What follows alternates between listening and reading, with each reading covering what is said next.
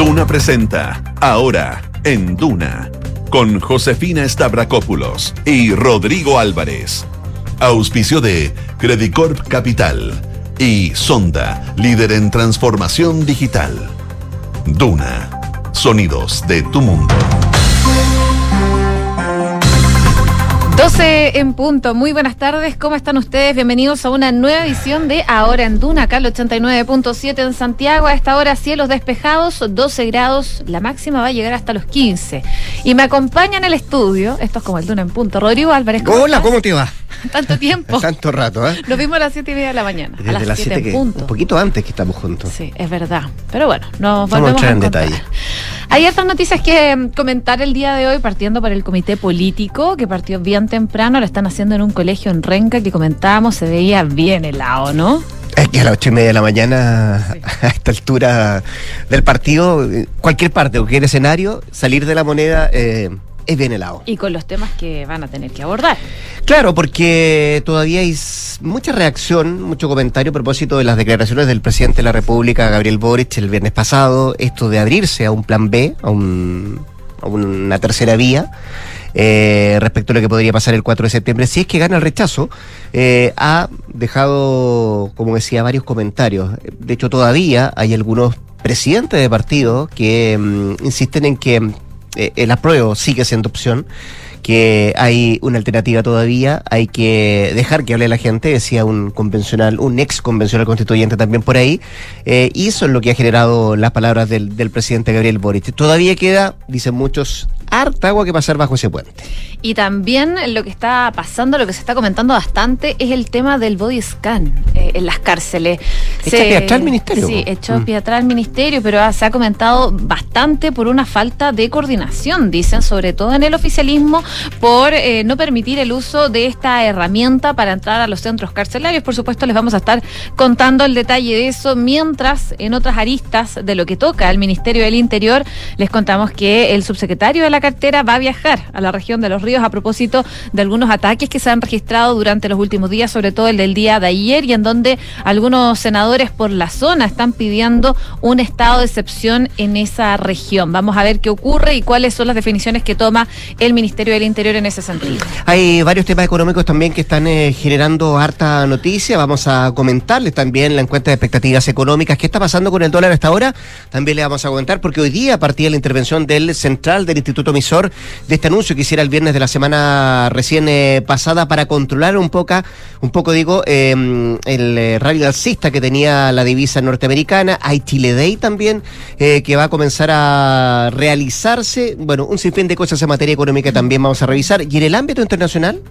Varias cosas. Vamos a estar mirando lo que pasa con eh, la ola de calor, sobre todo en, Gran Bretaña. Alerta roja por estos más de 40 grados. No sé si se había visto antes 40 grados en Gran Bretaña, porque ya es conocido porque hace frío y en verano tampoco suben tanto las temperaturas. Bueno, está haciendo bastante calor. Y también vamos a viajar a Estados Unidos, que comienza un juicio contra el autor de una matanza en Parkland, que dejó en ese entonces 17 muertos. Por supuesto, el detalle se los contamos aquí en Ahora en Duna. Y tenemos pregunta del día. Se voy a comentar. La encuesta CADEM dice que de ganar el rechazo, un 74% está de acuerdo con iniciar otro proceso para hacer una nueva constitución. Queremos saber si ustedes están de acuerdo. Y hay cuatro opciones. Sí, no, que siga la vigente o va a ganar el apruebo. Pueden votar, por supuesto, durante toda esta jornada y mientras lo que dure ahora en Duna y les vamos a estar contando los resultados al final del programa. Y estamos ya en el estudio con Pitu Rodríguez. ¿Cómo estás, Pitu? Bien, ¿y tú? Bien, todo bien. Bien, y ustedes en realidad. También te incluyo en el saludo. En plural, por favor. En plural. no quería dejarte fuera del saludo. ¿Listo para los titulares? Vamos.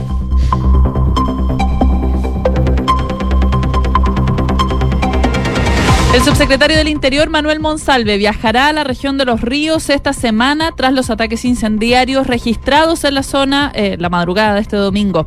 La visita fue confirmada por la ministra del Interior y Seguridad Pública, Isquia Siches, y se da en el contexto de las peticiones de presencia militar en la zona por parte de la oposición y el Partido Socialista. Y como ya comentábamos, en Renca se desarrolla el comité político del presidente Gabriel Boric. Según confirmó el mandatario, busca encabezar las reuniones con sus ministros de Hacienda, Interior, Sector, CGGOP, Mujer y Desarrollo Social, además de los presidentes de los partidos de las coaliciones oficialistas en distintas comunas de nuestro país. El Ministerio de Salud reportó 4.427 contagios nuevos de coronavirus con 33.381 casos que se encuentran en etapa activa.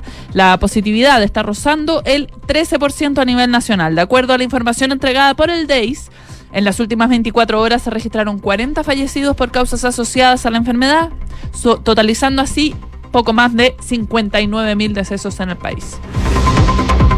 Y tras el anuncio de intervención del Banco Central, el dólar sigue su tendencia a la baja. Tras casi dos horas de operaciones, el dólar caía a 35,45 pesos tras el cierre del viernes y cotiza un valor de 943 pesos. En dos días, la moneda estadounidense ha perdido más de 100 pesos y continúa alejándose de la barrera de los mil. La Subsecretaría de Salud Pública dejó sin efecto el oficio que prohibía el uso del body scan y anunció una mesa interministerial con justicia para el mejoramiento de protocolos y técnicas. El subsecretario del Interior Manuel Monsalve indicó que se tomó esta decisión para que así justicia y salud construyan en una mesa técnica una solución que pueda equiparar ambos intereses, cuidar la salud de las personas y también cuidar la seguridad al interior de los recintos penitenciarios. El exalcalde de San Ramón, eh, Miguel Ángel Aguilera, se mantendrá en prisión preventiva en Santiago 1. La ex autoridad lleva un año en detención por los delitos de enriquecimiento ilícito, lavado de dinero y cohecho reiterado. Su abogado defensor, Mario Vargas, solicitó que se modificara la prisión preventiva por un arresto domiciliario total más arraigo. Además, en la audiencia se fijó que el próximo lunes 25 a las 11 de la mañana se discutirá la posibilidad de que se realice un juicio abreviado. El ente persecutor ofreció llevar el juicio abreviado solo por el delito de cohecho. Y hoy comenzó el Chile Day tras dos años suspendidos por la pandemia. El evento que se realiza en Nueva York estará marcado por reuniones entre el ministro de Hacienda Mario Marcel y los controladores de las AFP e ISAPRES. Además, está participando la presidenta del Banco Central, Rosana Costa. En Noticias del Mundo, Gran Bretaña declaró su primera alerta roja por calor extremo, ya que las temperaturas podrían alcanzar los 40 grados Celsius. Los operadores ferroviarios pidieron a los usuarios viajar solo si es necesario, ya que el calor deformaría las vías generando atrasos. Y el gremio de camioneros comenzó un nuevo paro indefinido en Perú. Los transportistas reclaman contra el alza de los combustibles y los incumplimientos de acuerdo del gobierno de Pedro Castillo. El 80% de los conductores se sumarán a la movilización en 24 regiones del país, según uno de los mayores sindicatos del gremio. Y en el deporte, Alejandro Tavilo superó a Cristian Garina en el ranking ATP y es el nuevo número uno de Chile. La nueva actualización de la clasificación publicada este lunes dejó al nacido en Canadá en el puesto 68, el mejor de su carrera, relegando al ariqueño que ahora está en el puesto número 70. Hay que recordar eso sí que Wimbledon no otorgaba puntos ATP, lo que explica también la caída de Gary. Muchas gracias, Pito. Gracias, Pito. Nos vemos. 12 con 8 y partamos por el comité político que partió bien temprano, eso de las 8 y media de la mañana, y el presidente Gabriel Boric llegó a un colegio en Renca, en la comuna de Renca, para poder liderar esta nueva reunión de coordinación junto a su comité político. Se trata de un encuentro de carácter inédito. Tú hoy día a la mañana lo conversabas con la Gloria Faunde, ya que es la primera vez que el mandatario eh, convoca a los secretarios de Estado a esta cita fuera del Palacio de la Moneda y con el objetivo era eh, finalmente acercar eh, el gobierno a los territorios. Así por lo menos lo señaló el propio jefe de Estado al comenzar el diálogo con los ministros de Interior, Hacienda, Sexpress, CGGOV de la Mujer y Desarrollo Social, ocasión en la que subrayó la necesidad de repetir la instancia en otras comunas también del país. El presidente, eso de las diez y media, iba a sostener un diálogo con algunos vecinos de la comuna y después iba a realizar este tradicional encuentro con jefes de cartera y otros presidentes de partido de las dos coaliciones oficialistas, Pro Dignidad y el socialismo democrático y también se desarrolla ese encuentro en este centro educacional. El tema probablemente que se va a abordar y que se va a tomar parte del comité político en su mayoría es las declaraciones que dio el viernes pasado de la posibilidad de que gane el rechazo en la nueva constitución em, en el plebiscito del 4 de septiembre y tener que generar otra instancia similar después si es que gana el rechazo. Hubo distintas posturas, sobre todo dentro de la coalición de gobierno respecto de esta estas palabras que dio el presidente Gabriel Boric, pero otro tema que también cruzará el comité político hoy día podría ser también la preocupación que hay de algunos parlamentarios de que pueda avanzar la reforma que impulsa la democracia cristiana y que busca rebajar los quórum para reformar la, la actual constitución a los cuatro séptimos. Si bien el gobierno se había opuesto a avanzar, incluso el senador Juan Ignacio Latorre pidió una segunda discusión las últimas semanas han dejado de eh, resistir la medida. La duda está ahora en si eh, este martes o el miércoles, cuando el proyecto se vote en general y en particular en la sala del Senado, el Ejecutivo dejará o no que el trámite se viabilice sin dilaciones. Según lo que dicen desde la Cámara Alta, hasta ahora no han recibido señales formales, pero se interpreta que el despacho de dicha reforma podría favorecer los objetivos del Plan B del gobierno, el que debe ser aprobado por el Congreso por dos tercios. Así que vamos a ver qué ocurre en este comité político, cuáles son las reacciones de los presidentes de los partidos, sobre todo que están eh, planteando sus dudas respecto a la postura que tuvo el presidente Boric el viernes en esta entrevista con Televisión. Claro que sí, porque eh, fue un así un fin de semana bien eh, movido de tantas explicaciones, de comentarios, de reacciones a esta declaración que hiciera el presidente Gabriel Boric el viernes recién pasado, sincerando una vía alternativa, sincerando una tercera vía, como le llaman otros, o un plan B, como hay cierto sector también que lo califica esto de que si es que gana el rechazo el próximo 4 de septiembre en el plebiscito de salida, la alternativa es comenzar desde cero, eh, partir nuevamente con un nuevo proceso, partir con un nuevo plebiscito, esto a través de una reforma constitucional, dicen muchos, con eh, ver cuál es la opinión que tiene el eh, Parlamento, el Congreso, para ver cómo se inicia todo este nuevo proceso en búsqueda de una nueva constitución para el país, porque lo que sí está claro y así lo deja entrever no solamente el presidente Boris, también su ministerio o sus ministros más cercanos, es que no se va a quedar con la constitución que rige hoy actualmente, que es la constitución del 80. Y así lo han hecho saber también eh, varios timoneles de los partidos que apoyan al gobierno, eh, aunque a muchos les causó sorpresa también eh, la declaración del presidente, que decir en el PPD, que dijeron, bueno, nos sorprendimos, pero también entendemos lo que hace el presidente de sincerar esta, esta posibilidad de llegar a una, a un, a un, a una tercera vía. Eh, algo parecido dijo esta mañana la presidenta del eh, Partido Socialista, Paulina Bodanovich, quien destacó dos cosas respecto a las declaraciones del presidente. Primero, dijo ella, es deber que tenemos todos dentro de la centroizquierda, es apoyar este proceso constituyente que está en curso, que tenemos que defender y que tenemos que promover. Eso como primera cosa. Pero también agrega que también es em, un objetivo mostrar las alternativas de una nueva constitución para Chile. Eh, es parte de una obligación que tiene también el gobierno. Y así ella comenta lo dicho del presidente eh, da cuenta también de cuál es la opinión que ella eh, tiene, eh, no solamente personal, sino que también a nivel del socialismo, a nivel de su partido, el Partido Socialista.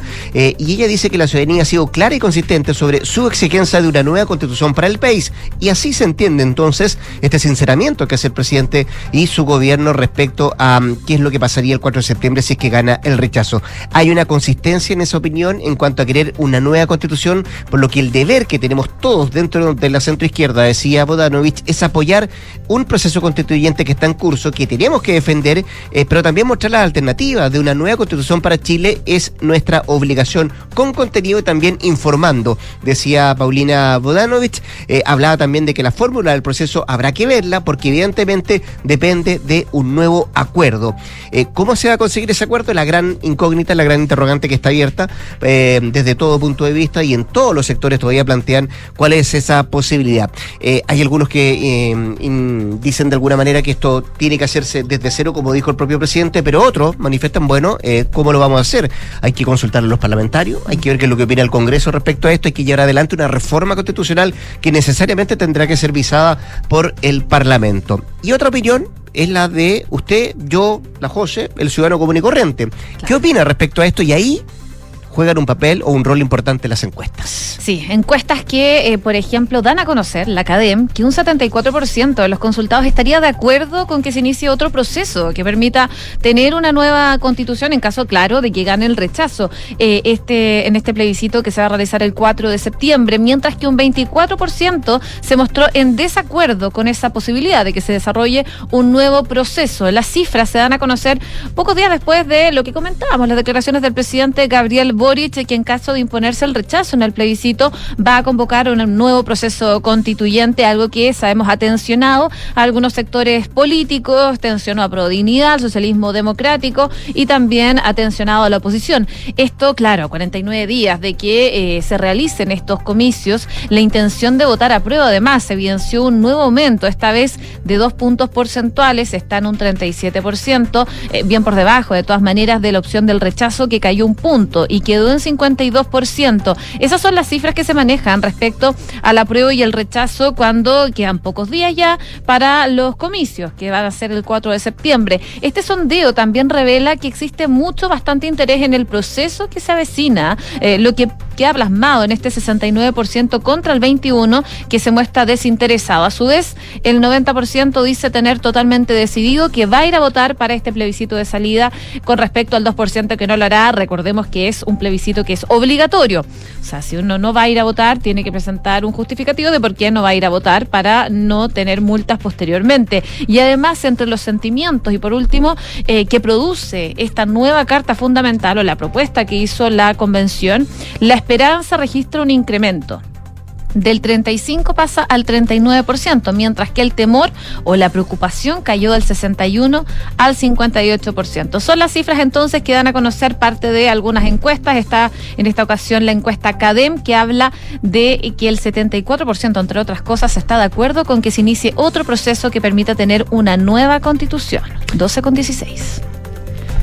Vamos a otro tema, pues eh, sería generar una gran polémica a propósito del uso de las eh, body scan en eh, los centros penitenciarios, en las cárceles del país, a raíz de un oficio que había surgido desde el Ministerio de Salud, em, echando de alguna manera la posibilidad de que esto no se siguiera utilizando. Sin embargo, hubo malestar, se manifestaron eh, parlamentarios, algunos del Partido Republicano, que iban a ir hoy día, de hecho, a presentar un oficio al propio ministerio para que se revirtiera esta decisión tomada por el ministerio. Eh, la propia Asociación de Gendarmes también había calificado de insólita esta medida que frenaba el uso de estas, eh, de estas body scan en los penales y en las cárceles del país. Y lo que se supo hoy día, muy temprano en la mañana, es que desde Salud Pública se informaba durante la madrugada a través de un comunicado que el oficio ordinario B33 número 3045 el 30 de junio del 2022 quedó sin efecto, es decir, echaba a pie atrás respecto a esta mm, decisión que se había adoptado de no seguir autorizando el uso de body scan en centros penitenciarios del país, apelando a que la aplicación de este artefacto puede acarrear problemas de salud a largo plazo, producto de la tecnología de radiación ionizante que poseen estas, eh, estas cámaras. Bueno, de alguna manera hoy día entró a tallar en este tema el propio mm, subsecretario de Salud, subsecretario de Interior, Diego Manuel Monsalve, quien eh, dijo que el Ministerio de Salud sacó un comunicado que ha dejado sin efecto la resolución que prohibía el uso de estas eh, body scan, particularmente en los recintos carcelarios, pero se ha constituido, dice él, una mesa de trabajo entre el Ministerio de Justicia y también el Ministerio de Salud, porque hay argumentos sanitarios que son, dice él, sólidos para en algún minuto haber frenado la utilización de estas body scan y por eso era el argumento que esgrimía también el propio Ministerio de Salud para eh, frenar el uso de estos sistemas. Efectivamente, las radiaciones ionizantes tienen efectos cancerígenos cuando se usan de manera reiterada, por lo tanto hay un fundamento sanitario, pero a su vez se requiere compatibilizar eso con el reemplazo de medidas de seguridad en los recintos carcelarios, fue lo que dijo el subsecretario Monsalve. Alguna manera dice, bueno, hay argumentos que tiene el Ministerio de Salud como para no utilizar este sistema, pero a la vez lo que faltó fue la coordinación entre los ministerios de salud y también de justicia y buscar la alternativa que se tenía que utilizar si que efectivamente no se iba a, usar más esta, estas body scam. Todos sabemos que en materia de los grandes desafíos que tenemos en, respecto al crimen organizado, cómo enfrentarlo, decía Monsalve, uno de los desafíos nuevos que es importante tener presente es que las organizaciones criminales toman control en los recintos penitenciarios. Y muchas operaciones criminales se llevan a cabo desde esas cárceles. Y los jefes de las organizaciones criminales están muchas veces cumpliendo condena, por lo tanto hay que colocar atención a lo que ocurre al interior de los recintos carcelarios, de los recintos penitenciarios, era lo que decía el subsecretario de Interior. Entonces, em, dejando en claro que eh, está bien, se frena, se echa pie respecto a esta determinación que había tomado el Ministerio de Salud, pero es importante compatibilizar el argumento sanitario que se esgrime, pero a la vez tratar de coordinar con los diferentes ministerios para evitar lo que él definía esto, que cómo se lucha contra el crimen organizado cuando además los cabecillas, los que están detrás de esto, están justamente cumpliendo más de alguna condena en algún recinto penitenciario. Vamos a ver qué es lo que pasa aquí en adelante y cuál es la alternativa o el plan B que se toma de parte mm, tanto de justicia como de salud para llevar adelante esta determinación y así evitar aquel argumento que esgrimían desde salud que se trata de una situación sanitaria que tenía argumentos sólidos como para dejar de usar estas body scam en los diferentes recintos penitenciarios del país. 12 con 20. Ese es uno de los temas que tuvo que abordar hoy día el subsecretario del Interior. El otro tiene que ver con lo que ha pasado en la región de Los Ríos, porque el subsecretario Manuel Monsalve confirmó que va a viajar a la región esta semana tras los ataques incendiarios que se han registrado sobre todo en la madrugada del domingo. Recordemos que desde la oposición, pero también desde el oficialismo, desde el Partido Socialista, le han pedido a Interior principalmente que extiendan el estado de excepción a esa región, eh, que no solo rija donde rige actualmente.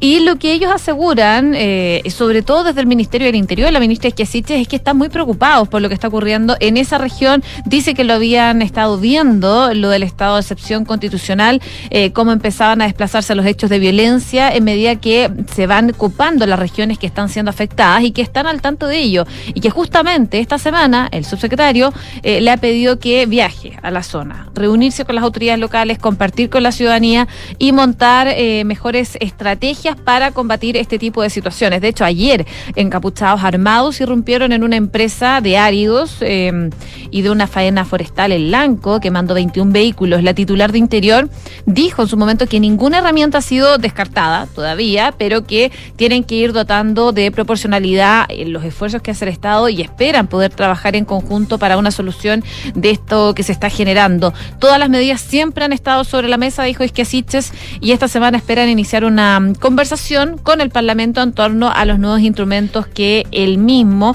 eh, le ha dado al gobierno. La semana pasada, de hecho, la ministra había dicho que no estaban los planes inmediatos, una estaba excepción constitucional eh, en esa zona y tampoco en los lagos, en los ríos ni en los lagos, porque empresarios habían hecho esa petición tras unos ataques que se habían registrado. Pero claro, ahora eh, se suman algunos parlamentarios por la zona que están presionando al Ministerio del Interior para que decrete el estado de excepción. Como mm, también eh, aluden a la situación en el sur del país en general, Monsalve dijo que durante esta jornada, semanalmente, las políticas que están adoptando se evalúan para mejorarlas, para corregirlas y para garantizar que el objetivo por el cual la están desarrollando se puedan cumplir. Así que vamos a ver qué decisión toman. Me imagino que la decisión se tomará después del viaje que haga el subsecretario Monsalve a la región de los ríos y lo que pueda conversar también con las autoridades de la zona. 12 con 22. Hablemos de la pandemia, eh, porque más allá de los números que vamos a conocer en un ratito más respecto a lo que significa la situación hoy día en el país, no son pocos las acciones que ha llevado adelante el Ministerio de Salud para tratar de convencer a mucha gente, no es poca, la que todavía eh, está rezagada respecto a la inoculación que tiene que ver con el COVID-19. Y son varias las herramientas que ha llevado o que ha tenido que echar mano el Ministerio de Salud para tratar de convencer a esa gente. Quiere decir lo que pasó, por ejemplo, el pasado 1 de junio, cuando entró en vigencia el bloqueo de los pases de movilidad. Eh, en esa oportunidad era para las personas que, cumpliendo ya seis meses o más desde la primera dosis de refuerzo contra el virus, no se habían inoculado eh, con la siguiente dosis. Esa fue una de las primeras medidas que adoptó el Ministerio de Salud. Esto a raíz de la baja adhesión a la campaña de refuerzo de la vacunación contra el COVID-19, especialmente para la cuarta dosis. Y ahí las autoridades sanitarias habían implementado una serie de medidas para incentivar justamente la inoculación. Fíjate que, de acuerdo a los datos que entrega el Departamento de Estadísticas e Información de Salud, el DEIS del Ministerio de Salud, hoy día actualmente hay 1.575.714 personas que están atrasadas con su tercera dosis y hay, escucha bien, 2.030.000 personas con la cuarta. Eh, es decir, hay más de 3 millones de personas que están rezagadas y con el pase, además, el pase de movilidad bloqueado. Eh, bueno, A raíz de esto mismo, y más allá de lo que pasó el 1 de junio cuando se bloqueó el pase de movilidad, eh, hubo una reunión el pasado 1 de julio de la Comisión Nacional de Respuesta Pandémica, donde se debatió de parte de los integrantes si era necesario un nuevo refuerzo contra el coronavirus. Sin embargo, ese consejo consideró que aún no hay todavía antecedentes suficientes para recomendar la implementación de una nueva dosis. Lo que sí se había dicho en su momento era que a lo mejor existía la posibilidad de una tercera dosis de refuerzo o una quinta dosis eh, para gente más vulnerable o que estaba en la población de riesgo. Estamos hablando de adultos mayores, gente, por cierto, que tiene más de alguna situación más complicada eh, para hacer frente a este tipo de enfermedad, aunque eso todavía no está del todo resuelto. Y en esa misma reunión, eh, la asesora del gabinete de la Subsecretaría de Salud Pública presentó una especie de diseño y también los resultados preliminares de un estudio cualitativo sobre reticencia vacunal realizada por el Ministerio de Salud. Y el objetivo de esa investigación es, de alguna manera, conocer por qué las personas resacadas no asisten a la campaña de inmunización contra el COVID-19 a través de un estudio transversal que fue hecho a lo largo de todo el país. Fíjate que los resultados preliminares expuestos en esta reunión indican que existe, primero, desconfianza en el proceso de vacunación. Segundo, temor por los efectos secundarios de las vacunas. Tercero, fatiga vacunal. Y cuarto, hay una evaluación negativa de la estrategia por considerar que contraviene las libertades individuales.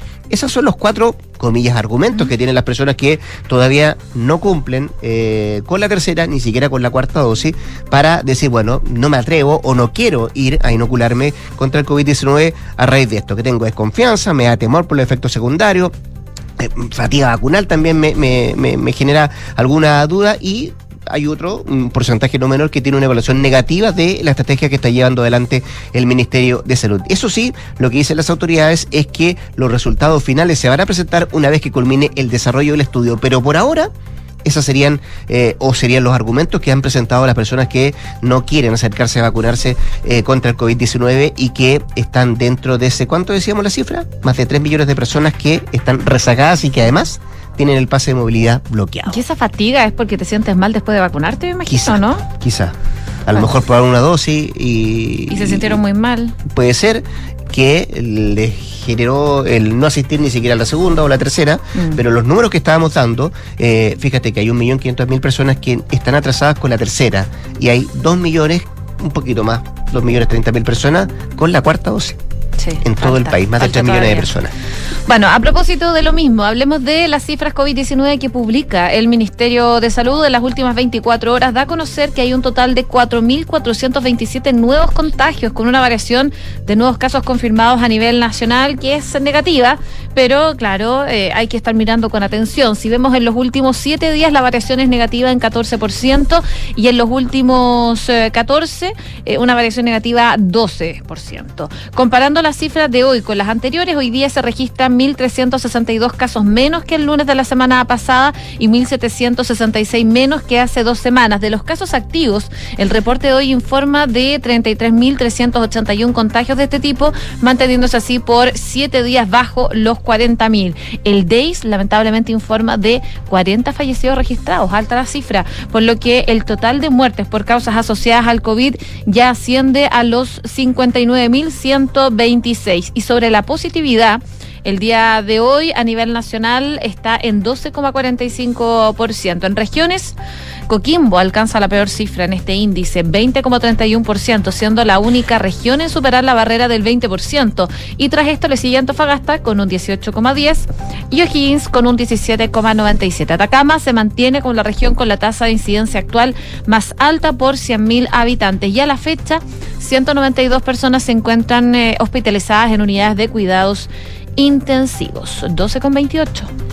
¿Alcanzamos uno más? Sí, antes de la pausa. Oye, viste que muy temprano, eh, más allá del comité político que iba a encabezar el presidente Gabriel Boris, también se dio adelante una pauta que encabezaba la propia ministra del Interior, Isquia Siches, que tiene que ver con una especie, y lo han llamado como intervención policial en las estaciones de metro para combatir el comercio ilegal que fue eh, anunciado, de hecho, esta mañana por la propia ministra del Interior, Isquia Siches, que estuvo ahí en eh, monitoreando esta actividad que fue realizada en el edificio corporativo de metro, ahí en la Alameda, eh, a la altura del 1400, que estuvo no solamente la ministra del Interior, también tuvo el ministro de Transporte, Juan Carlos Muñoz, el subsecretario Monsalve, el gerente general de Metro, Felipe Bravo, estuvo también la delegada presidencial de la región metropolitana, Constanza Martínez, el general director de Carabineros, Ricardo Yáñez, y también el general inspector Enrique Monraz.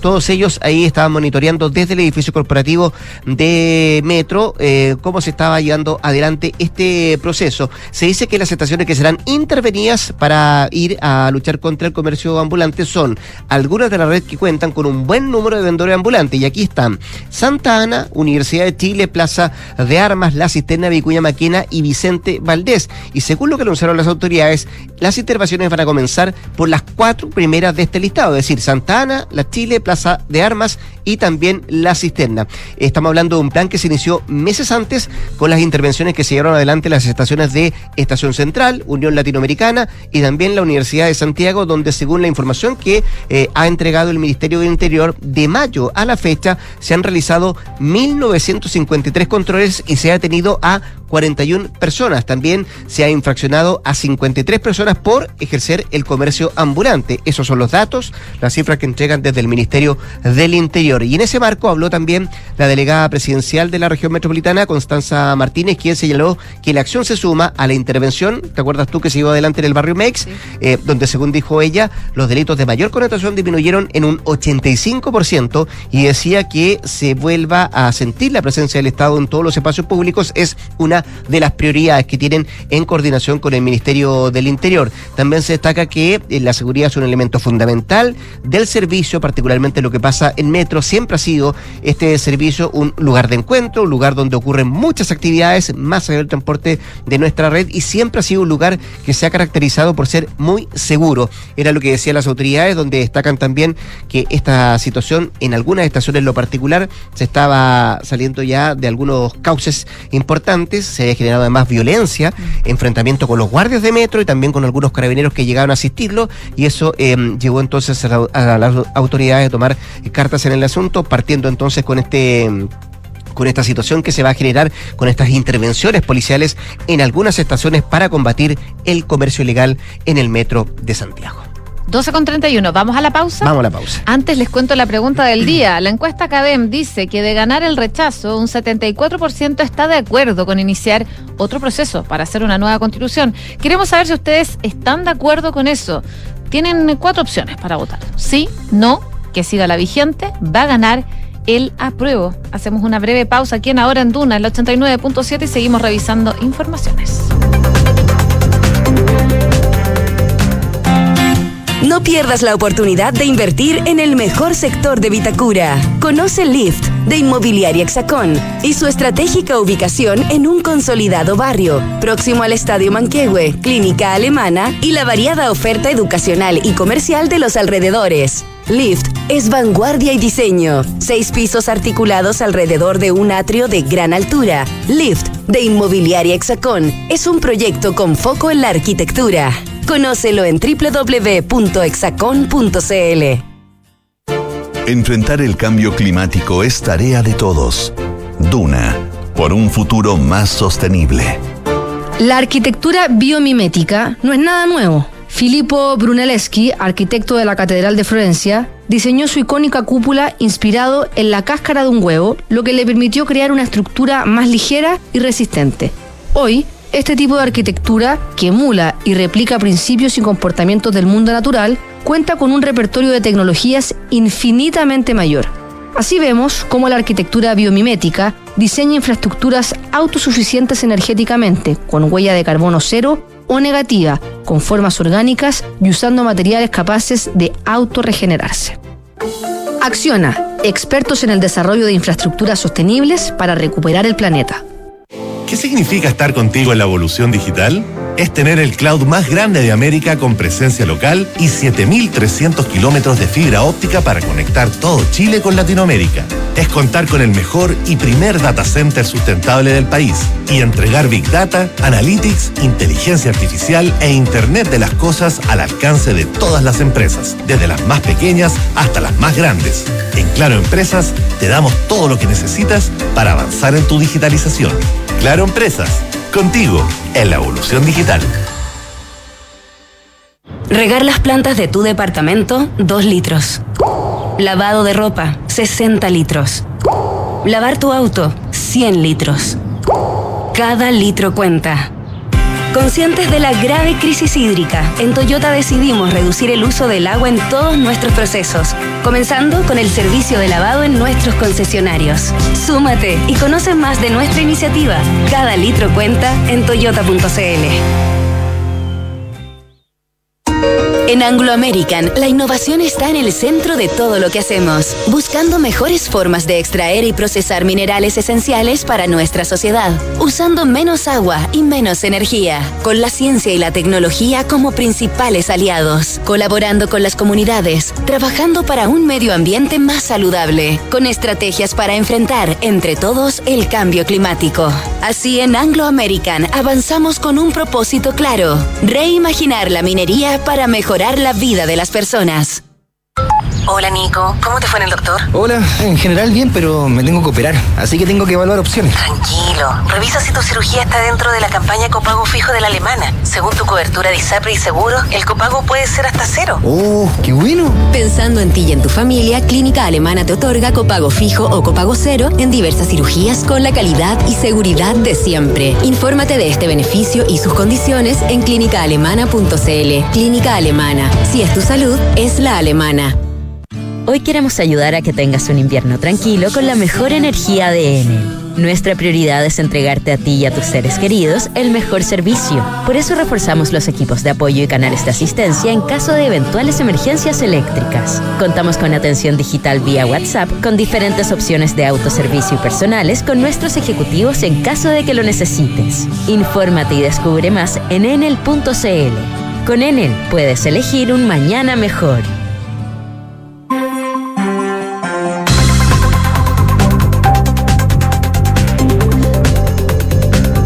Con 36 eh, minutos, estamos de regreso en Ahora en Duna, acá 89.7. Es momento de revisar noticias del deporte con Francesca Ravizza. ¿Cómo estás, Fran? Muy bien, ¿y ustedes? ¿Cómo te va, Francesca? Muy bien. ¿Cómo estuvo tu ofende? ¿Qué miraste? ¿Qué viste?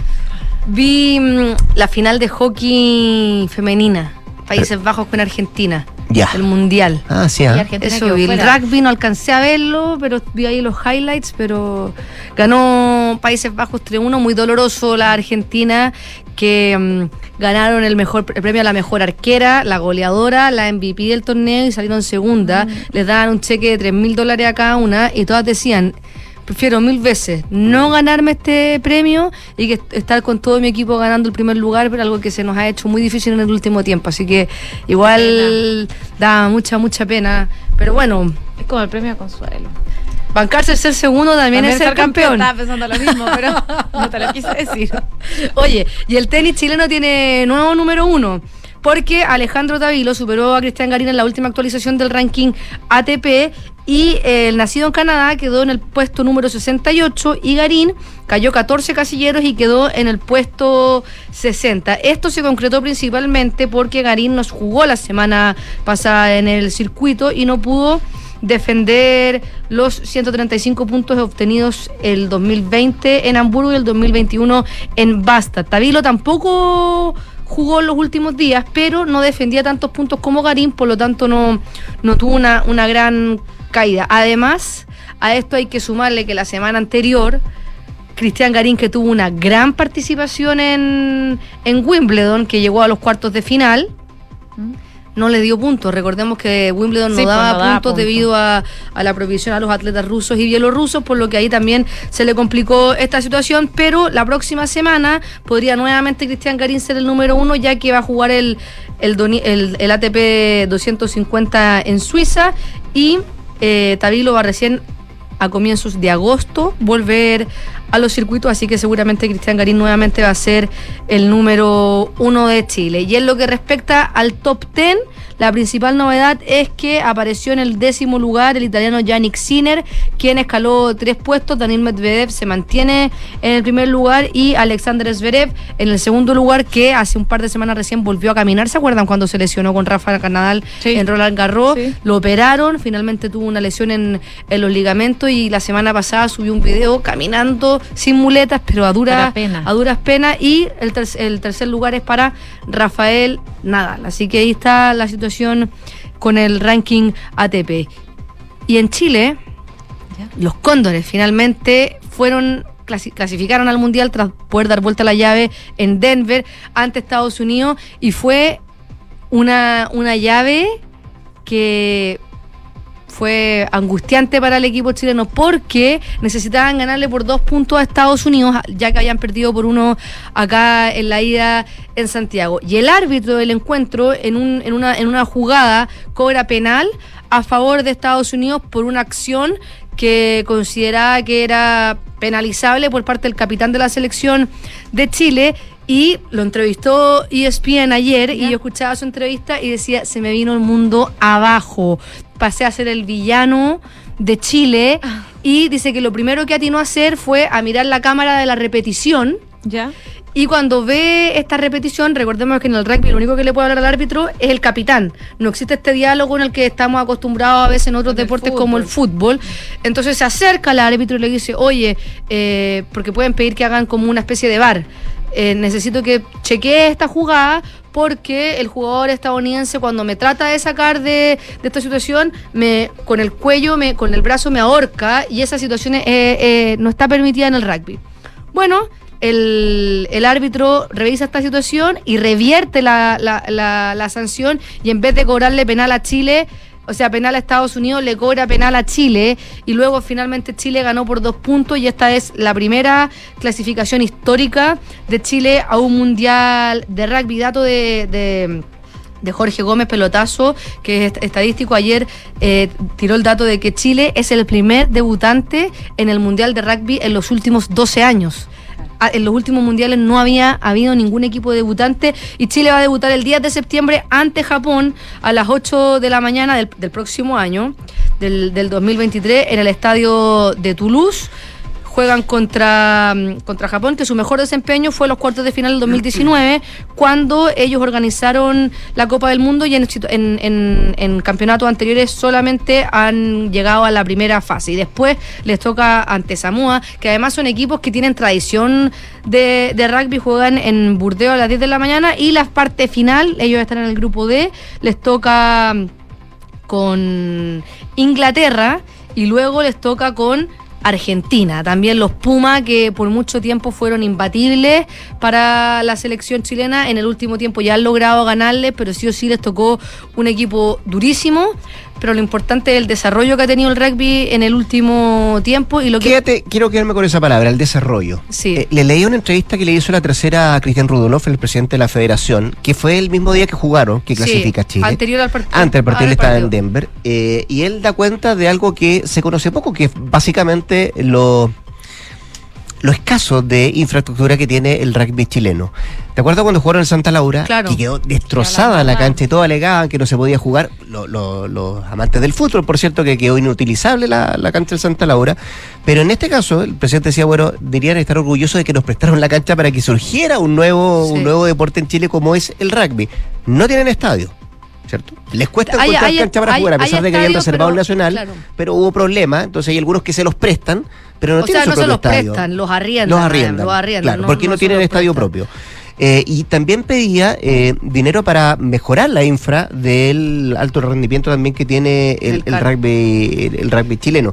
Entonces, cuando uno lee esa entrevista y después te encuentras con que clasifican, dice, bueno, hay una historia detrás que no es tan conocida de lo que cuesta para que surjan deportes como el Ya rugby. esto hay que sumarle pensando también- que debería tener una infraestructura a lo mejor eh, adecuada, idónea para lo que es la realidad, ¿no? Lo que pasa es que hay, hay infraestructura para jugar partidos con poco público. Está San Carlos de Apoquindo, está el Estadio Municipal de La Pintana, pero no hay estadios para albergar público. Y por eso fue el Santa Laura el que tuvo, el que finalmente les arrendó la cancha y la lluvia fue lo que jugó en contra, porque la semana anterior habían jugado contra Escocia y a los dos días hubo partido y no hubo problema. Y aparte, este desarrollo también, eh, la federación y, y la- y las federaciones sudamericanas en general han hecho un gran trabajo, porque recordemos que el 2020, el año de la pandemia, debutó la Liga SLAR, que es la Superliga Americana de Rugby, donde se juega en formato de franquicia. Entonces, eso también ha ayudado al desarrollo y la profesionalización de este deporte, donde muchos jugadores pueden dedicarse al 100% 100% y recibir un sueldo. Sueldos que no están ni, por, ni, ni, ni a los tobillos de lo que ganan los futbolistas profesionales, pero les ha ayudado a tener un ciclo de entrenamiento, a poder jugar, a poder tener competencia y no por nada esta es primera vez que hay tres equipos sudamericanos en un mundial, o sea, Argentina, Uruguay y Chile.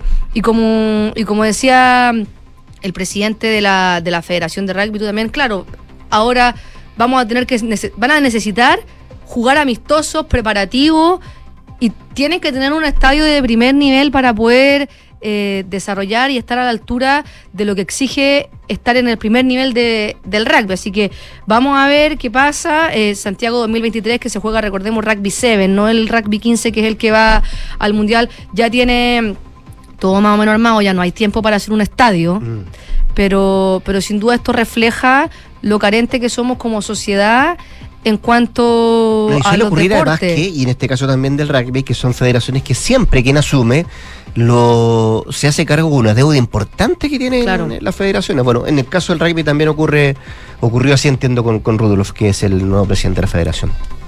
Eso, Gracias, Fran. que estén muy Nos bien. vemos. Oye, cuídate. ¿eh? Ustedes también. Chao. Chao. 12 con 45. Vamos al mundo porque hoy día veíamos a la Consuelo Saavedra en Hablemos en Off con una pinta de verano que me dio envidia, pero Sí. lo que no me da envidia es la ola de calor que se está registrando. No, y lo preocupante también lo que se han formado, eh, el- la consecuencia de eso, de esa alta temperatura, incendios forestales en Portugal, en España, en Francia, que han dejado víctimas fatales, eh, y una situación muy preocupante por la cantidad de hectáreas también consumidas por los incendios forestales. Suele pasar cuando Mm. se generan estas olas de calor, lamentablemente. No solo en Reino Unido, como les comentaba, también hay problemas en Francia, donde hoy día podrían registrarse en estos dos países temperaturas récord, mientras que sigue castigando esta ola de calor a España y Portugal con temperaturas que sobrepasan los 40 grados. El gobierno británico ha reforzado ya los servicios de ambulancia para esta jornada y también para mañana como parte de las medidas de esta ola de calor que supera los 40 grados. La Oficina Meteorológica del país ha extendido la alerta eh, por temperaturas extremas en toda Inglaterra, Gales, el sur de Escocia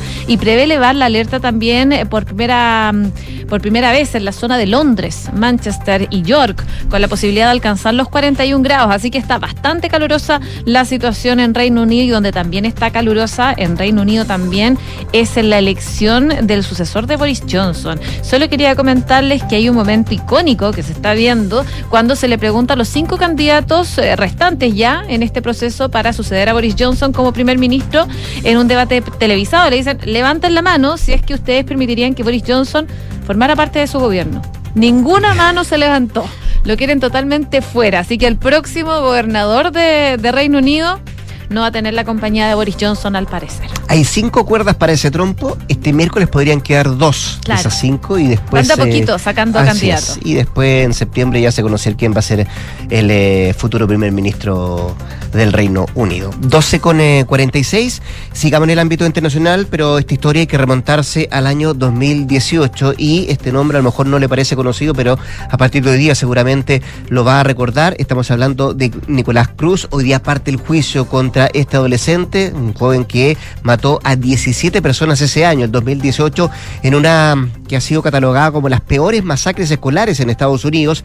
Eh, hoy parte el juicio en Florida para fijar la condena, que puede ser o pena de muerte o cadena perpetua sin posibilidad de libertad condicional. Eso es lo que tiene que dirimir eh, este juicio. Un tiroteo que conmocionó a todo el país y sobre todo el sur de Florida, donde se necesitaron casi tres meses para, eh, de alguna manera, seleccionar a 12 jurados, que son siete hombres y cinco mujeres, que están considerados suficientemente imparciales para decidir el destino del autor confeso de esta matanza. Hay que remontarse al 14 de febrero del 2018, cuando Cruz sembró el pánico en Parkland, una pequeña ciudad al norte de Miami, cuando entró con un fusil semiautomático AR-15 en la escuela secundaria Marjorie Stoneman, de donde había sido expulsado un año antes, y en unos minutos mató a 14 alumnos y 3 adultos. Causó además 17 heridos. En octubre, él se declaró culpable de estos 17 asesinatos cometidos aquel día, así como también de 17 intentos de asesinato, uno por cada herido. El juicio va a determinar si, como piden los fiscales, Cruz em, merece ser condenado a muerte, una decisión que el jurado deberá tomar por unanimidad, y según las leyes de ese estado, Si uno solo de los jurados rechaza la pena capital, la condena del joven será la cadena perpetua sin libertad condicional. Este proceso que podría durar varios meses, dicen en Estados Unidos, es inusual para Estados Unidos, donde es raro que los autores de una matanza de este tipo sobrevivan a este ataque y sin duda va a llamar la atención también en un país sacudido por una serie de tiroteos sangrientos como el de una escuela primaria en Uvalde, en Texas, donde murieron 19 niños y dos adultos en mayo, el de un supermercado. En eh, Buffalo y Nueva York, en el que fallecieron 10 personas o el que dejó 7 muertos durante un desfile el 4 de julio en eh, Illinois. Eso hace poquito, que decir también de lo ocurrido el día domingo, también en un supermercado, en, en una serie de em, comida rápida, en un mall, que también dejó tres personas eh, fallecidas. Así es que vamos a estar pendientes de este juicio que se eh, comienza hoy día y qué es lo que resuelve este, este jurado, compuesto por siete personas, y si es que efectivamente hay la opción de cadena perpetua sin posibilidad de libertad condicional o la pena de muerte para este joven Nicolás Cruz, autor de esta masacre que dejó 17 víctimas fatales en Estados Unidos. A propósito de Estados Unidos y de tiroteos, hay un informe oficial que se publicó que detectó graves errores de coordinación por parte de las fuerzas de seguridad locales, estatales y federales en este operativo durante el tiroteo de un colegio ahí en Uvalde, en Texas, Estados Unidos, en donde murieron 19 niños y dos profesores. Esta investigación, elaborada por un comité del Congreso tejano y, la que tuvo acceso también al diario de Texas Tribune, concluyó que la operación de rescate de este colegio participaron un total de 376 agentes que protagonizaron una escena caótica y descoordinada que duró más de una hora. El informe determina que las autoridades tardaron tanto en entrar a la, a la sala de clases donde se había trincherado el tirador, Salvador Ramos, eh, con un grupo de alumnos, debido a fallas sistémicas y una toma de decisiones extremadamente pobre. El grupo carecía de un liderazgo y de comunicación y no tuvo urgencia para acabar con el tirador según lo que dice este informe que publica este diario local. Es la primera vez que se señalan errores por parte de las autoridades estatales y federales, ya que hasta ahora las pesquisas habían señalado que el jefe de la policía del distrito escolar como responsable finalmente de que se haya tardado tanto en actuar en esta masacre. Según el informe, al colegio acudieron 149 agentes de la patrulla fronteriza de Estados Unidos, porque Uvalde se encuentra a pocos kilómetros de México, 91 policías estatales, 25 policías de Uvalde, 16 alguaciles, así como agentes de condados vecinos y otras agencias federales. Así que la cantidad de gente que llegó a acudir a, a este tiroteo en Texas fue realmente grande, pero lo que principalmente perjudicó fue la toma de decisiones por parte de las policías que acudieron al lugar. 12,52. Estás en Ahora en Duna. Vamos a tema económico. Em, hoy día estuvo conversando en el Hablemos en Off con eh, Nicolás Vergara y con eh, la Consuelo Saavedra, el ex ministro de Hacienda, Rodrigo Valdés, que comentó varias cosas, esto a propósito de lo que, con lo que partíamos el programa también, este comité político donde seguramente se abordó, se conversó, se comentó la mm, vía alternativa eh, a la cual se abre el eh, gobierno y particularmente el presidente de la República, Gabriel Boric, en esta entrevista a la matinal de televisión dada el viernes de la semana recién pasada. Eh, y Valdés esta mañana, conversando acá en Duna, entre otras cosas, dice que hace poco em, le había hecho mucho sentido la carta del expresidente de la República, Ricardo Lagos em, lo ubicaba muy bien respecto a que era su pensamiento en miras de un nuevo proceso eh, constitucional y básicamente más que un nuevo proceso, ver lo que va a pasar después del plebiscito del 4 de septiembre. Eh, y también eh, planteaba Valdés, entre otras cosas, esta mañana que la el sinceramiento del presidente Boric da cuenta de que hay que ir en busca de una nueva constitución. He pensado siempre que es la manera de hacerlo. Hay argumentos muy pobres como que esto cuesta plata, dicen algunos, eh, en lo que se planteaba Valdés, cuesta un pelo de la cola eh, del total fiscal que gastamos, que va a demorar más tiempo, démosle seis meses, que los colombianos o los, bolivianos hicieron una constitución en, en menos tiempo. Creo que es clave empezar a discutir en seriedad, decía Valdés, cómo se construye esa nueva convención es lo que decía el ex ministro de Hacienda conversando esta mañana acá en Duna. Escuchemos lo que dijo Rodrigo Valdés esta mañana y mm, seguimos comentando las palabras del ex ministro de Hacienda. En vez de tirarle la cadena a una nueva eh, convención, eh, RN, la UDI, Evópolis diga, nosotros vamos a poner los votos. Por ejemplo, para consultarle a la gente si quiere esto o no. Eh, en el fondo, eh, ayudó a los cuatro séptimos, obviamente, son gestos, pero, pero ahí no se termina para, de nada, para nada el asunto. Y creo que también la derecha tiene que dar contornos, como empezó a darlo, pero tiene que tener mucha más no? de qué cosas son aceptables en una nueva constitución para ellos. Pero en ese sentido el Partido Comunista también dijo que si ganaba el apruebo no había nada que tocar. Por supuesto, pues, si de lado y lado acá, de nuevo, yo en un momento dije las partes más centristas de cada, de cada equipo, ¿no? Parte de las declaraciones de esta mañana de Rodrigo Valdés, el exministro de Hacienda entonces, planteándose su postura respecto a lo que podría ocurrir después del próximo 4 de septiembre, cuando se vote el plebiscito de salida y en la eventualidad de que gane el rechazo, como también se lo planteó el propio presidente de la República, Gabriel Boric. Eh, yo decía, él en su minuto también se sintió muy cerca de la definición que hacía en la carta del expresidente Ricardo Lagos y cuál era la postura de él respecto al plebiscito de salida. Y lo que decía y agregaba Valdés esta mañana es que eh, siempre he sido muy dudoso de qué camino es mejor. Me representa muy bien la carta del presidente Lagos. Creo que es una carta que nos representa a muchos respecto de estar bien tostado con el proceso, pero bien dudoso respecto de qué camino es mejor. Eran parte de las declaraciones de el ex ministro de Hacienda Rodrigo Valdés esta mañana a Candura. Oye, el 4 de septiembre entonces es el plebiscito. Después del 4 viene el 18 una fecha que muchos están esperando y de cara a las fiestas patrias de este año es que la Cámara de Diputados va a votar mañana un proyecto de resolución que busca declarar feriado el próximo 16 de septiembre, una iniciativa que está impulsando el diputado Víctor Pino del Partido de la Gente para dar mayor impulso al turismo. Recordemos que eh, las fondas y el turismo en fiestas patrias eh, se ha visto bien perjudicado producto de la pandemia y de este modo lo que busca es que se solicite solicita al presidente Boric decretar feriado nacional el viernes 16 de septiembre, fecha que sumaría sábado y domingo, eh, y extender así las fiestas patrias, porque es solo fin de semana sin feriado.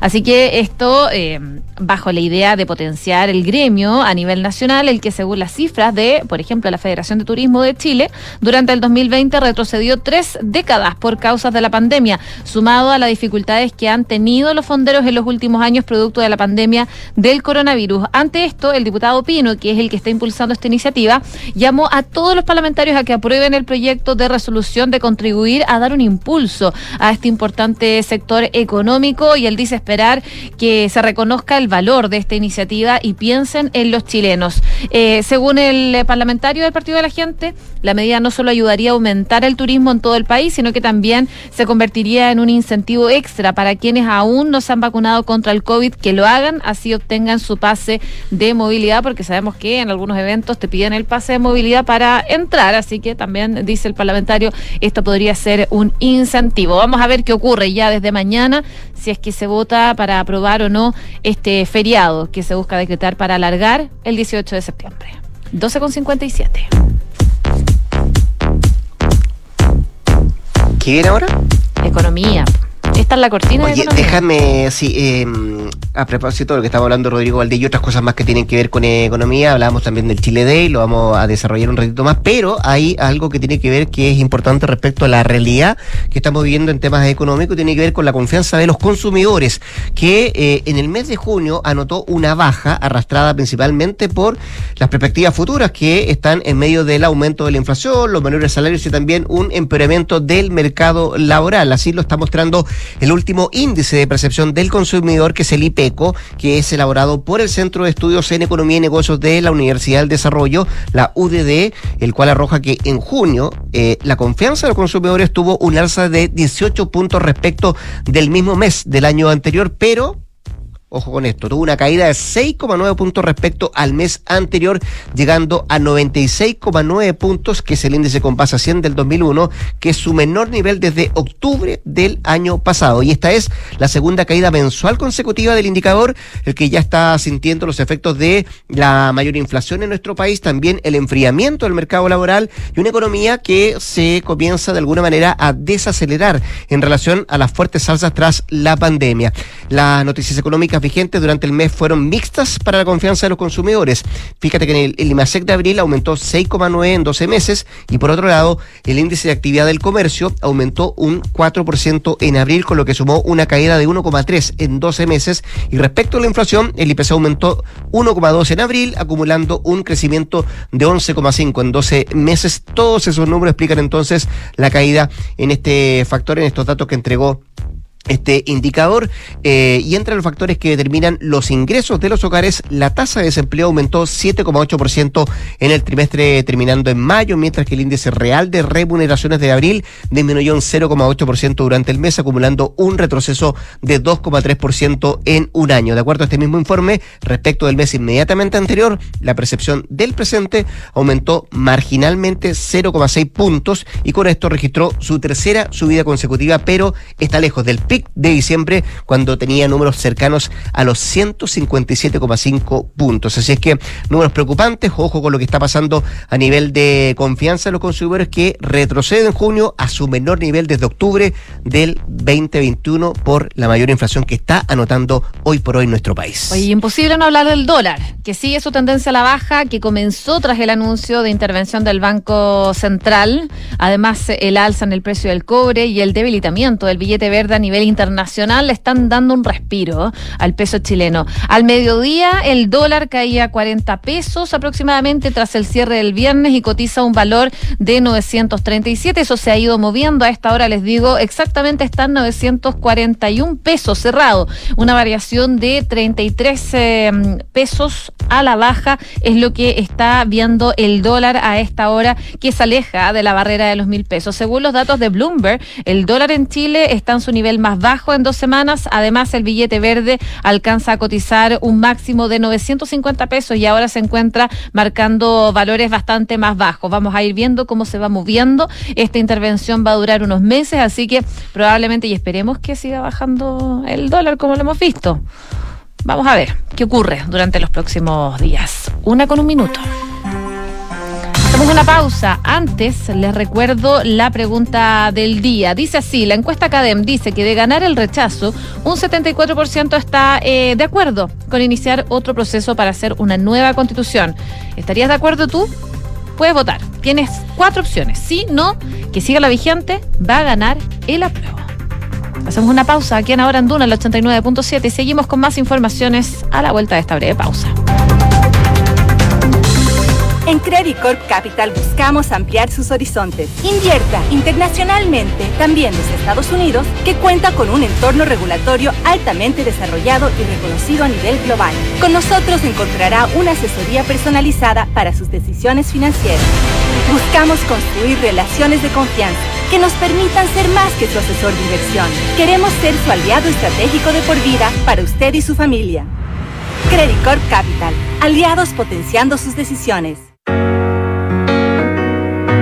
Sonda, trabajamos para que disfrutes tu vida, impulsando la innovación y el desarrollo de soluciones que acompañen la transformación digital de las organizaciones de hoy. Cuenta tú también con el respaldo, agilidad y eficiencia del líder en transformación digital de la región. Conócenos en sonda.com. Porque en Sonda trabajamos para que disfrutes tu vida. Sonda. Make it easy.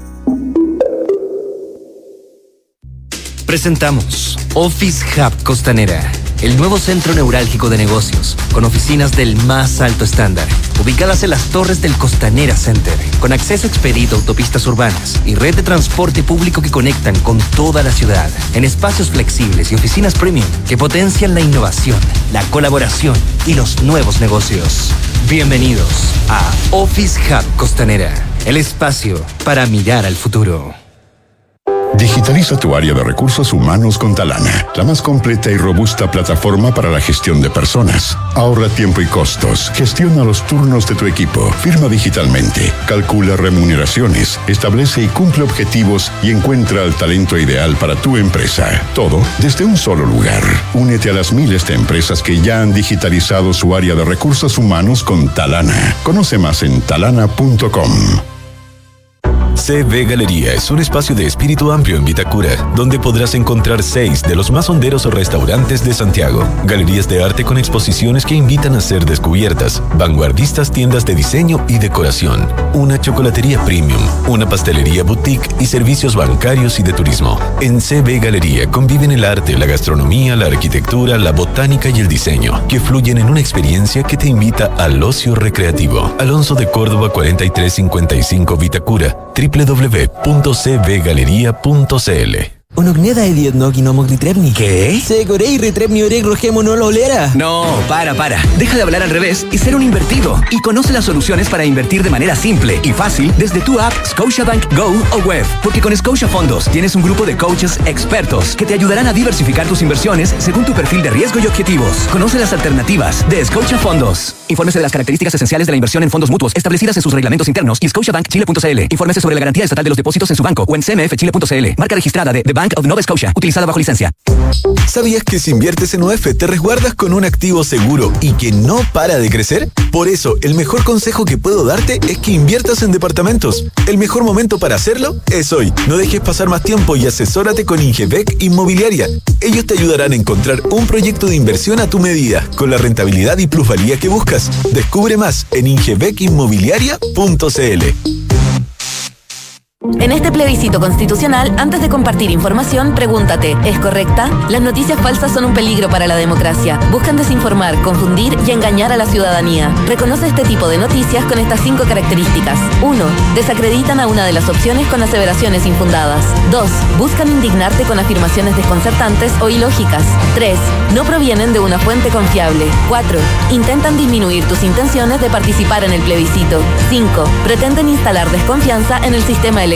Para más información ingresa a cervel.cl o llamando al 606.166. Porque tú decides, vota. Servicio Electoral de Chile. Cervel. Don Juan, lo felicito, Oh, lo veo preparándose para el invierno. Igual que usted, señora Mariana, que mejoró a tiempo su techo con los subsidios de hogar mejor del Mimbu. Claro, porque hay que prevenir y prepararse para la lluvia. Revisando también las filtraciones del techo y despejando los ductos del alcantarillado, las canaletas. Muy buenas ideas, vecinos. Ahora lo dejo que siga barriendo las hojas, pues. Cuando nos cuidamos entre todos y todas, pasamos un mejor invierno en nuestra casa y nuestro barrio. Infórmate sobre los subsidios de mejoramiento de vivienda en www.mimbu.cl. Ministerio de Vivienda y Gobierno de Chile.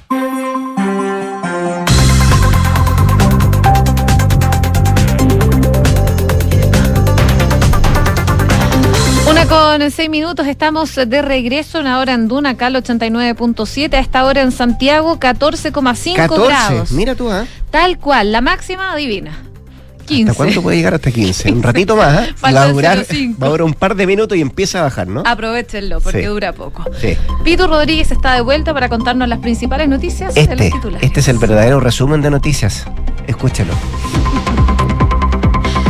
El subsecretario del Interior, Manuel Monsalve, viajará a la región de los ríos esta semana tras los ataques incendiarios registrados en la zona la madrugada del domingo. La visita fue confirmada por la ministra del Interior y Seguridad Pública, Isquia Siches, y se da en el contexto de las pet- peticiones de presencia militar en la zona por parte de la oposición y el Partido Socialista. El timonel de RN, Francisco Chaguán, realizó un emplazamiento al presidente Gabriel Boric ante la votación del proyecto de cuatro séptimos mañana en el Senado. Señaló que su liderazgo está en juego si no logra alinear a los senadores oficialistas que se han mostrado contrarios a la medida. No es posible que el presidente de, de RD, de Revolución Democrática, el senador Latorre, o que los senadores del PC sean la piedra en el zapato para terminar con los supraquórum de la actual Carta Fundamental, es lo que dijo El Ministerio de Salud reportó 4.427 contagios nuevos de coronavirus con 33.381 casos que se encuentran activos y una positividad que roza el 13% a nivel nacional. De acuerdo a la información entregada por el DEIS, en las últimas 24 horas se registraron 40 fallecidos por causas asociadas al COVID-19, totalizando 59.126 decesos en el país. El exalcalde de San Ramón, Miguel Ángel Aguilera, se mantendrá en prisión preventiva en Santiago 1. La ex autoridad lleva un año en detención por los delitos de enriquecimiento il- ilícito, lavado de dinero y cohecho reiterado. Su abogado defensor, Mario Vargas, solicitó que se modificara la prisión preventiva por un arresto domiciliario total más arraigo. Gran Bretaña declaró su primera alerta roja por calor extremo, ya que las temperaturas podrían alcanzar los 40 grados Celsius. Los operadores ferroviarios pidieron a los usuarios viajar solo si es necesario, ya que el calor deformaría las vías generando atrasos. Una de la tarde con ocho minutos. Gracias, Pitu. Gracias. Que estén bien. Cuídate. Y eh, disfruten el calorcito, disfruten los 15 grados. A ver si lo podemos disfrutar acá en el estudio. Oye, vamos a la justicia, porque el juzgado de garantía de Santiago, el número 15, realizó hoy día una nueva audiencia de revisión de medidas cautelares, como comentaba Pito en los titulares, en contra del exalcalde de San Ramón. Estamos hablando de Miguel Ángel Aguilera, quien se mantiene en prisión preventiva tras ser imputado como autor de los delitos de enriquecimiento ilícito, cohecho y lavado de activos. En concreto, y tras escuchar los argumentos de la defensa de la ex autoridad, este tribunal determinó mantener la medida cautelar de prisión preventiva para Aguilera por considerar al imputado como un peligro para la sociedad. Además, en la audiencia se discutieron las bases para concretar un posible juicio abreviado. Sin embargo, debido a que Miguel Ángel se encuentra en cuarentena, se suspendió el juicio abreviado eh, previsto para esta jornada y se programó para el próximo 25 de julio a las 9 de la mañana. De todas formas, se definió que las bases para el juicio abreviado serían eh, tres años y un día de presidio que se cumplirán en libertad, cuatro años de inhabilitación en su cargo y 20 millones de multa. Hay que destacar que no es la primera vez que la defensa del ex jefe comunal solicita la revisión de la medida cautelar decretada para Aguilera, ya que el pasado 24 de septiembre el mismo juzgado de garantía ya había rechazado la petición de los abogados y mantuvo en prisión preventiva al ex alcalde de San Ramón. Tras conocerse esta mañana la decisión del tribunal, el actual alcalde de, de San Ramón, Gustavo Toro, dijo que, eh, por su parte, eh, se opusieron, atendieron principalmente que no existen argumentos para darle la libertad. Además, la jueza fue clara al señalar que estos tres delitos son de gravedad y que Miguel Ángel Aguilera presenta un peligro para la sociedad. Creemos firmemente que debemos continuar hasta el final, dijo el actual alcalde de San Ramón. Una de la tarde con 10 minutos, eh, dejamos los temas judiciales. ¿Vamos a la política? Vamos.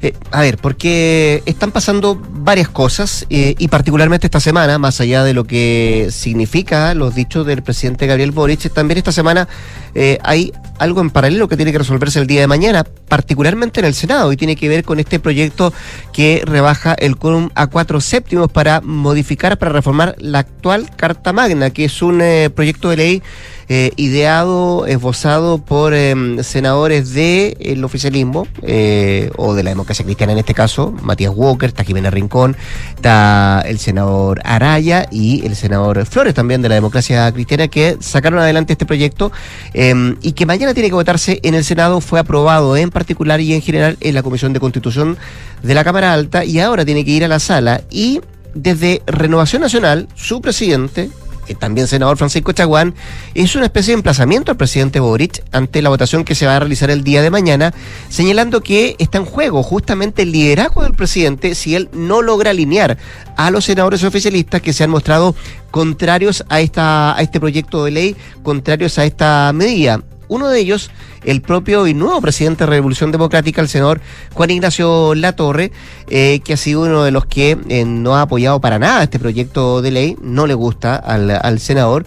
Y lo que decía hoy día en la mañana el propio mm, senador Chaguán, el presidente de Renovación Nacional, decía él que esta semana es clave. En esta semana se va a poner a prueba el liderazgo del presidente Boric, advirtiendo que frente a un triunfo eventual del rechazo, había que proseguir en el proceso constituyente. Y acá vemos, decía Chaguán, una nueva voltereta del presidente, porque cuando los presidentes de Chile Vamos le pedimos que frente a un eventual rechazo pudiera enviar un proyecto de ley para los efectos de establecer una salida institucional que permitiera continuar el proceso constituyente, dijo que esta elección era binaria, apruebo o rechazo. Es lo que dice Chaguán que había planteado en su momento el presidente Boric. Y en esa línea, el parlamentario de RN planteó que lo que queremos señalar ahora es que frente a aquel portazo del presidente Boric es que acá está en juego mañana su liderazgo. No es posible, dice Chacuán, que el presidente de RD, el senador Latorre o que los senadores del Partido Comunista sean la piedra en el zapato para terminar con la supracorum de la actual Carta Fundamental. Si queremos realmente que haya un proceso que dé continuidad a una buena y nueva constitución, una vez que gane el rechazo, es fundamental, dice Chaguán, terminar con la supra quórum. Y para eso se necesitan los votos necesarios para aprobar mañana en el Senado este proyecto que busca bajar el quórum a los cuatro séptimos.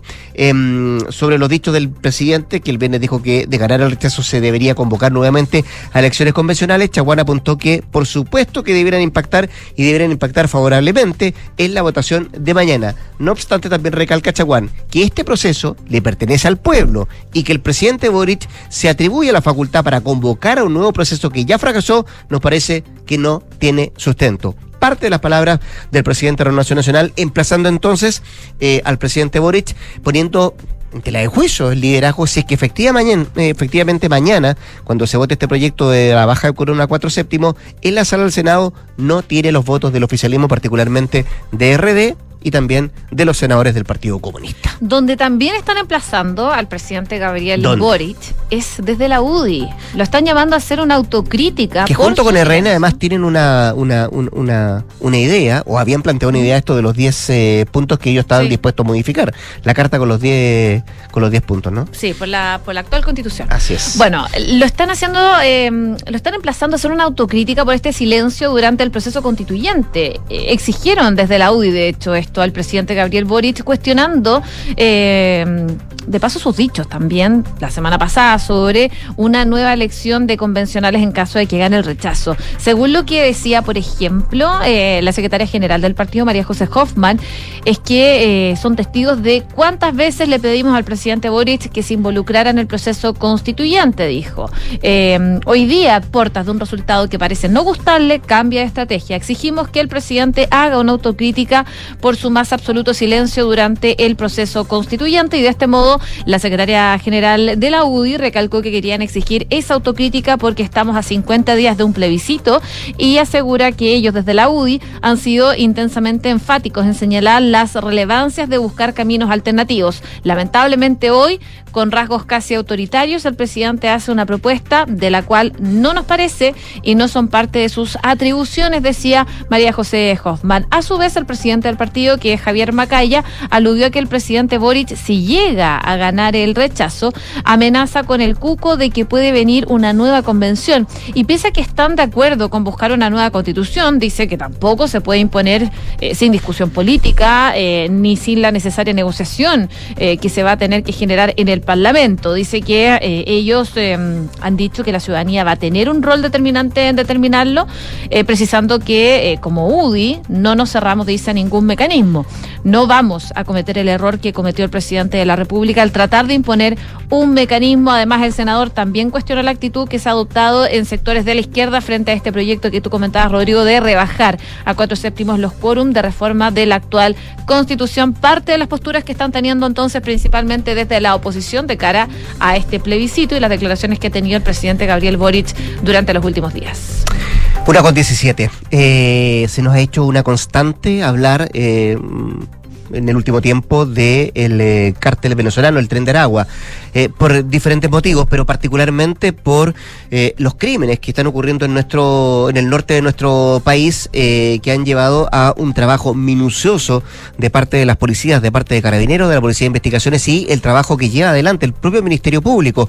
Hemos leído varias entrevistas de los fiscales, el fiscal regional de Trapacá, también lo que pasa con el fiscal de Arica y también el fiscal de Iquique, que dan cuenta de lo peligrosa de esta banda, de la serie de hechos y una especie de crimen organizado también que se ha instalado en esa parte del territorio nacional y la inquietud del propio Ministerio Público respecto a una situación que por momentos parece que se escapa de las manos, eh, dando cuenta de la serie de hechos que se han ido conociendo en el último tiempo. Y hay noticias respecto al tren de agua porque eh, han quedado tres sujetos formalizados y en prisión preventiva en Arica y que pertenecen al clan Los Gallegos, que está vinculado justamente a este peligroso cártel venezolano.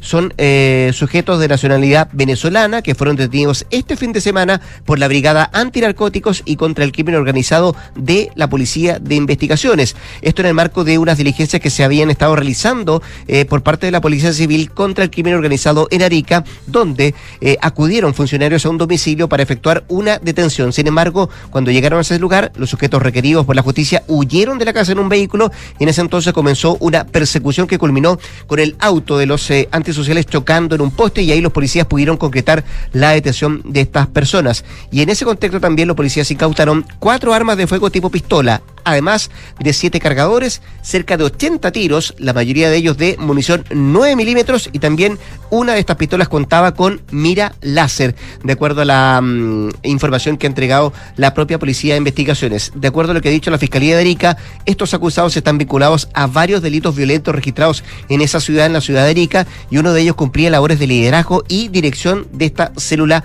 criminal. La unidad de análisis criminal de la Fiscalía formalizó a los imputados por los delitos de asociación ilícita y tráfico de armas quedando bajo la medida cautelar de prisión preventiva. Estos tres imputados se suman además a otros 20 sujetos que también se encuentran en prisión preventiva en Arica y que pertenecen al clan Los Gallegos y que habían sido detenidos hace un par de semanas también en esa ciudad de la parte norte de, de nuestro país, insisto, en una tarea titánica que lleva adelante la Policía de Investigaciones, Carabineros y la propia Fiscalía para dar con el paradero de estas personas que son eh, quienes han llevado una serie de homicidios, particularmente en el norte de nuestro país, muchos de ellos también con eh, situaciones bien violentas, eh, como mm, toman a rehenes eh, y posteriormente les dan muerte. Así que muy pendiente de lo que pasa en el norte, sobre todo cada vez que eh, tenemos que verbalizar el concepto cártel venezolano del tren de Aragua y de sus ramificaciones, sus tentáculos que están instalados en gran parte del territorio. Oye, brevemente antes de irnos, porque se nos acaba el tiempo, hay una manifestación protagonizada por trabajadores de la empresa que sufrieron ataques incendiarios por parte de encapuchados eh, durante la madrugada del domingo. Estamos hablando de Mafil y Lanco, en la región de los, de los ríos. Los concurrentes ocupan la ruta 5 Sur en maquinaria, misma región a la altura en el sector Los Ciruelos. Ellos son trabajadores de una empresa afectada que están exigiendo soluciones frente a estos hechos de violencia y por lo mismo levantaron una pancarta con la frase no más terrorismo, esto aporta de que llegue el subsecretario de Interior Manuel Monsalve a la zona. Una con 20, les cuento los resultados de la pregunta del día hasta ahora. La encuesta CADEM dice que de ganar el rechazo, un 74% está de acuerdo con iniciar otro proceso para hacer una nueva constitución. ¿Estarías de acuerdo? A esta hora va ganando el sí con un 38%, pero de cerca también está el no con un 34% de los votos. Pueden seguir votando durante el resto de la jornada. Saludemos a nuestros auspiciadores. Fíjate que en Credit Corp Capital buscan ampliar tus horizontes. Invierte internacionalmente desde Estados Unidos, que cuenta con un entorno regulatorio altamente desarrollado y reconocido también, por cierto, a nivel global. Credit Corp Capital, aliados potenciando sus decisiones. Y la transformación digital de tu negocio nunca estuvo en mejores manos. En Sonda trabajan para que disfrutes tu vida innovando y desarrollando soluciones tecnológicas que mejoran y agilizan tus operaciones. Conócelos hoy en Sonda Make It Easy. Nos vamos. Viene a continuación cartas notables y luego la segunda edición de Información.